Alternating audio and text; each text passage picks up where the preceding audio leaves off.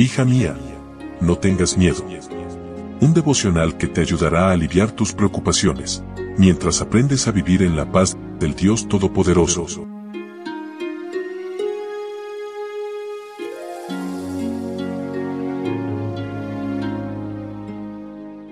Hoy es miércoles, mitad de semana. Hola, hola, ¿cómo estás? Buen día, buen día. Qué gusto poder saludarte en esta mañana de 25 de octubre y darte la bienvenida a nuestro devocional para damas hoy con el título Dos ángeles y dos mujeres.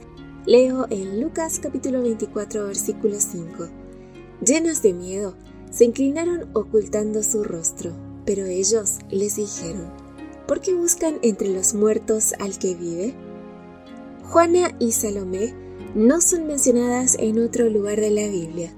No eran reconocidas, pero trabajaban anónimamente y el cielo las premió como testigos del más grande acontecimiento de la historia, la resurrección de Jesús. Solo Lucas y Juan hacen referencia a dos ángeles que estaban en la tumba vacía y solo Lucas y Marcos mencionan los nombres de estas dos mujeres. Para que un testimonio fuera legalmente válido, debía ser sostenido por dos o tres testigos. Dice en Corintios capítulo 13 versículo 1, por boca de dos o de tres testigos se decidirá todo asunto, para que en boca de dos o tres testigos conste toda palabra. Era vital tener el registro de los nombres de quienes fueron testigos de la resurrección. Mateo registra dos, María Magdalena y la otra María. Marcos menciona tres, añadiendo a Salomé.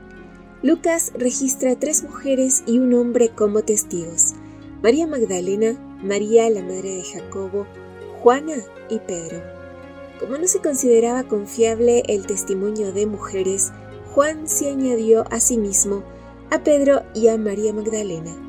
En resumen, cuatro mujeres y dos hombres fueron testigos del maravilloso acto de la resurrección. Lucas y Juan son los únicos que mencionan la visita de dos ángeles a la tumba vacía, uno sentado a los pies y otro a la cabecera de donde el cuerpo de Jesús había descansado. ¿Por qué era importante el dato de dos ángeles? El tabernáculo del Antiguo Testamento tenía el arca del pacto en el lugar santísimo y sobre el arca había dos ángeles que representaban la gloria de Dios. La presencia de dos querubines confirmaba que en la tumba estuvo Dios y vinieron a custodiar su gloria. Las mujeres lo entendieron y por eso ocultaron reverentemente sus rostros. Los ángeles no han cesado su labor. La familia humana es el objeto del especial cuidado de los ángeles celestiales. No se ha dejado al hombre para que sea el juguete de las tentaciones de Satanás. El ojo que nunca dormita ni duerme está guardando el campamento de Israel. Miríadas de miríadas y millares de millares de ángeles están ministrando las necesidades de los hijos de los hombres. Voces inspiradas por Dios están clamando, Este es el camino, andad en él.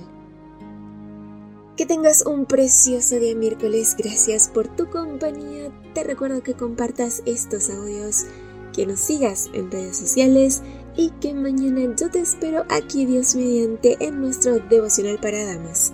Bendiciones.